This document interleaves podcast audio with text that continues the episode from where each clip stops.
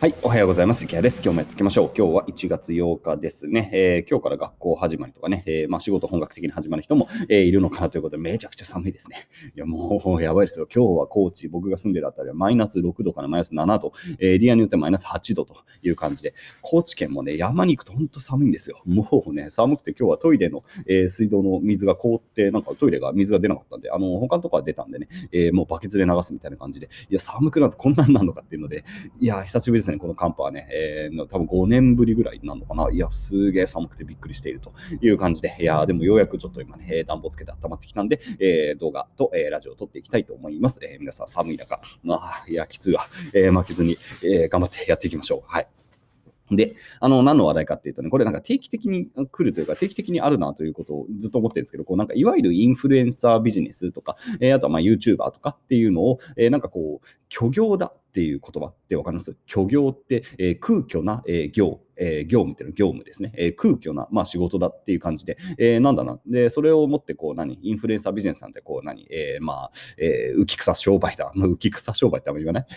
あの、もう流れていくような商売だったり、えー、なんか、何でしょう、本質的ではないだったり、なんかこう、もっと実業の方が素晴らしいみたいなのが、農農家とかの方が素晴らしいとか、例えば、いや、農家さんすごいけどね、えー、なんかこう、実業が素晴らしくて、インフルエンサービジネスみたいなものは虚業だみたいなことを、今言ってくる人って結構いるんですよね、昔からね。で、まあ、僕一応こう10年ぐらい、まあ、いわゆるこう、情報発信の、ね、インフルエンサービジネスをしている側としては、えー、まあこのね、あの、なんかある種の批判文句って本当にね、なんかもうずっとあるなっていうのは結構不思議なんですよね。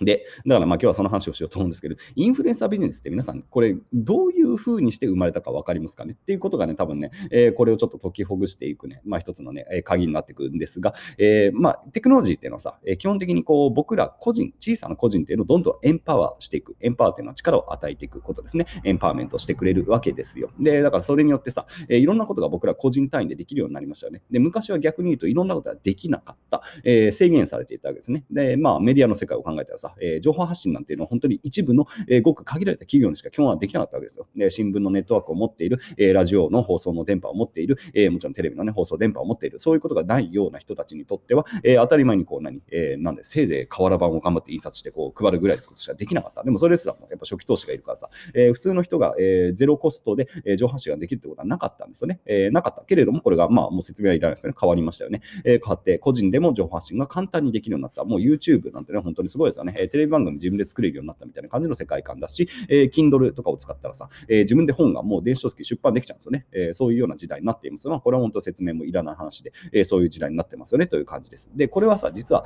え、いろんな場所で同じことが発生しています。で、例えばそうですね、僕はあのサプリメントを作っていますが、これさ、サプリを作るとかってさ、昔は難しかったはずなんですよ。で、これ今めちゃくちゃ簡単で、これ OEM 工場っていうのが出たんですね。OEM ビジネスみたいなのが、え、どのくらいなんでしょうね、歴史で。この多分15年とかだと思いますが、まあ、2000年以降におそらく OEM っていうのがすごく発展してきていて、僕らみたいな個人の小規模で、えー、予算を持っている人でも相手にしてくれるのかなったんですよね。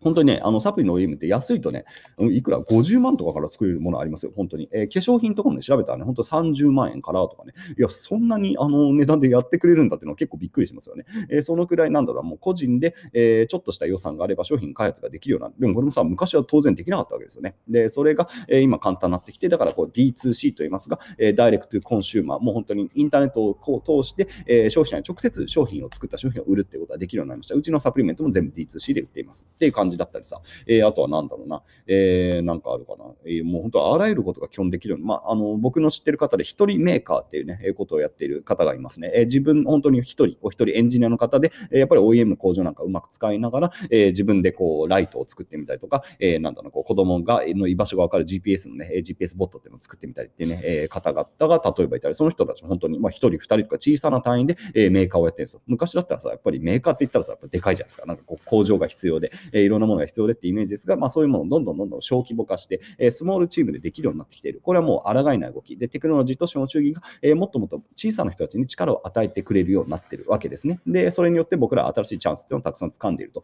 いうことでございます。で、だからさ、インフルエンサービジネスってそういう文脈の中にあるものなんですよ。で、今までだったら独占されてきたようなもの、あ、ごめんなさい、あと1個ああのあるのはブロックチェーンですね。えー、ブロックチェーンも言わして。えー、ブロックチェーンは、えー、やっぱり金融の自由化ですね。もう今さ、え、プログラムさえ書ければ誰でも、え、ある種銀行みたいなのが作れるになりました。えー、お金の貸し借りができるような場所だったり、まあ、なんだろう、こう利息がつくような場所とかね、プログラムで作ることができるようになった。で、なんだったら自分のお金も作れるようになったのはさ、えー、皆さん知ってますよね。えー、僕もあの地味にイーサリアム上にイケハヤトークンというね、えー、ものが3種類ぐらいあります。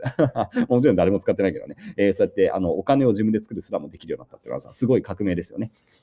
まあ、っていう感じですよ。えー、まあそうやってさ、どんどんどんどん、えー、小規模な人たち、えー、力の弱かったような人たちに対して、えテクノロジーと資本主義っていうのはどんどんエンパワーをしてくれてるっていうふうに捉えることができて、で、インフルエンザビジネスね、その中で生まれてきた、え一つのね、ビジネストレンドなんですよね。だから、僕らは一体何をしてるかって言ったらね、多分従来だったら雑誌社とか、えテレビ社がやっていたことを個人規模でやってるっていうだけの話なんですよ。あのやってる側としてはさ、だからさ、それはさ、だからそういう感覚でやってるから、虚業だとかさ、えなんかダサいとかみたいなことを言われるのって、なんか結構不思議な感じがして、だってテレビ局って別に虚業とか言わなくないですか？新聞社は虚業だとか、まあまあ一部の人は言ってるでしょうけど、もう新聞ってさ、まあ、存在としてあるし、あとラジオ局は虚業だとかさ、いや、あんま言わなくねって感じがするんですよね。で、僕らはさ、そういうことをやってるだけであって、えー、なんか別に何か特別な仕事をしてるわけではないんですよね。で、多分僕が、じゃあインターネットのない時代に生まれていたら何をしていたかなっていうと、多分ね、僕、あの、菊池寛っていう人をすごい尊敬してるんですよね。えー、まあ作家としても、え、名を馳せた方ですが、あなた文藝春秋というのを立ち上げてるんですよね。で、なので、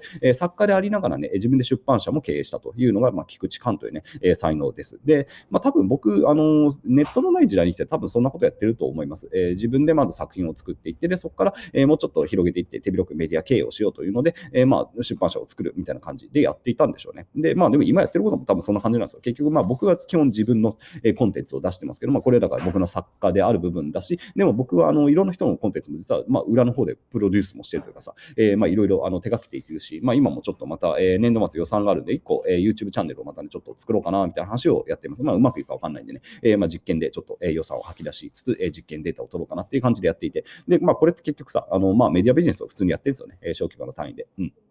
だからこれにおいてさ、なんかまあ虚業だみたいな批判っていうのはさ、いや意味がよくわかんないですよね。虚業って、まあそもそも虚業っていうそのさ、あの概念がよくわかんないですよね。なんかその人の主観的に言ってその虚業だっていうだけであって、まあなんかすごい何、ないですよね。定義みたいなものがない中の話なのでね、えー、まあそもそも取り扱うようなね、えー、なんかある種の批判ではないんですが、うん、なんかね、よくね、虚業だみたいなこと言われて、虚業って何なんだろうなってことをね、思わされることがね、よくあるんですよね。まあというわけで、まあだからインフルエンサービジネスって何なのっていうとね、結局その出版ビジネスとか、えー、テレビ局のその放送ビジネス、まあ、ラジオも含めてね、そういうものがどんどん個人化されている流れであって、えー、何か別に僕ら特別なことをしてるわけでは逆に言うとないんですよ。えー、今まであったビジネスっていうのがどんどん小規模化している、えー、金融の世界ではね、え大きな銀行しかできなかったのが、え今、ベンチャー企業でもね、小さなその金融サービスを提供できるようになった。えさらに言えば、ブロックチェーンを使った個人でも金融サービスが開発できるようになった。まあ、それと同じような流れで、え僕らはただ、え大手企業が独占していたようなそのメディアコンテンツ、メディアビジネスっていうのを、まあ、そこをね、まあ、ある意味こう取りに行っているっていうだけの話であって、何かそこは特別な話はないっていうふうに僕は考える。うん。でやっぱ強いて言えば多分インフルエンサービジネス的なものはやっぱり個人っていうのがすごく色濃く出るからね、そこが多分ね、人のなんだ違和感みたいなのがすごく刺さってきてしまうんでしょうね。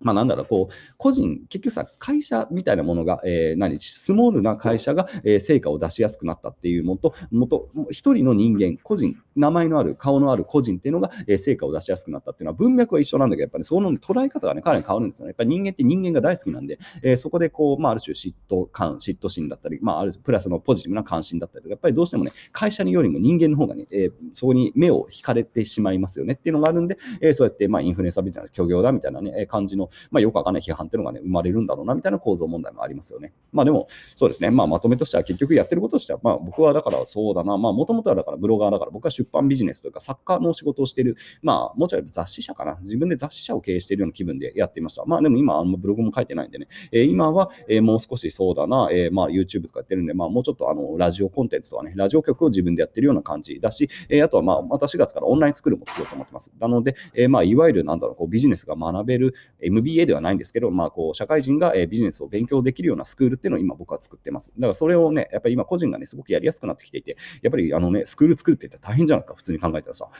校舎を作って、なんか講師講師を雇ってみたいなね、えー、大変ですけども、今そのデジタルでやればさ、本当に小規模なチームでできるんで、えー、今はね、そのスクール作りっていうのをま頑張ってるという感じで、どんどんどんどん個人が、えー、いろんなビジネスができるようになってきてる。この流れってのは本当に素晴らしいことなんで、皆さんもね、今まで独占されていた大企業とかね、え、そういうね、でかい人たちに独占されていたビジネスっていうのがどんどんどんどん資本主義ューとテクノロジーによって解放されているというふうに捉えて、えー、新しいビジネスを掴んでいくとね、結構ね、面白いことができるかなと思っている話でございました。というわけで、えー、今日は僕もね、小さな、はい、小さな人間として、えー、頑張って今日もコンテンツを作っていきたいと思います。それでは皆さん、良い一日を。